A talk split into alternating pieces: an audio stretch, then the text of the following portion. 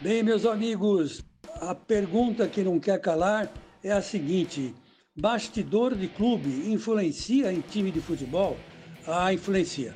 Tem dois times em São Paulo que é, dependem muito de bastidor para poder trabalhar em paz. Um é o Corinthians, o outro é o Palmeiras, né? Isso aí não tem a menor dúvida, né? E o Palmeiras hoje está em paz, mas o Corinthians, infelizmente, para a fiel torcida, não.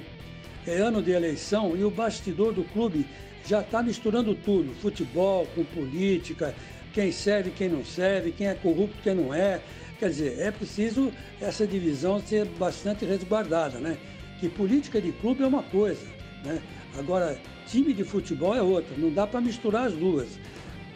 Por isso mesmo que o Corinthians tem o CT Joaquim Grava, para que isso não aconteça.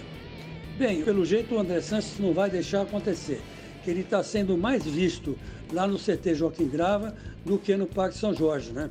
Que é o correto, né? Botar a mão na ferida ali. E eu acho que ele vai acabar indicando o Paulo Garcia, por incrível que pareça, porque o Paulo Garcia é um cara, vamos dizer assim, é, bem realizado na vida, né? E está acima de qualquer suspeita, né? É, é difícil você achar que ele está, sei lá, movido em esquema de, de corrupção, em esquema de jogador. Eu, eu não acredito, eu acho que ele está limpo. O irmão dele mexe com o jogador, que é o Fernando Garcia, mas ele não tem nada com isso, né? Aliás, a herança está lá bem dividida entre eles, né? Lá do o pessoal da Calunga. Então eu acho que não, que não vai ser o, o, o Paulo Garcia.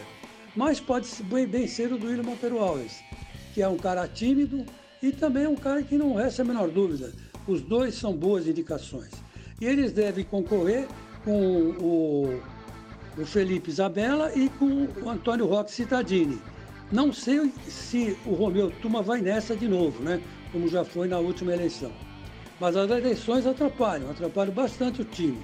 Vamos torcer para que o André Sanches não deixe chegar os buchichos né, maldosos do Parque São Jorge no CT Joaquim Grava.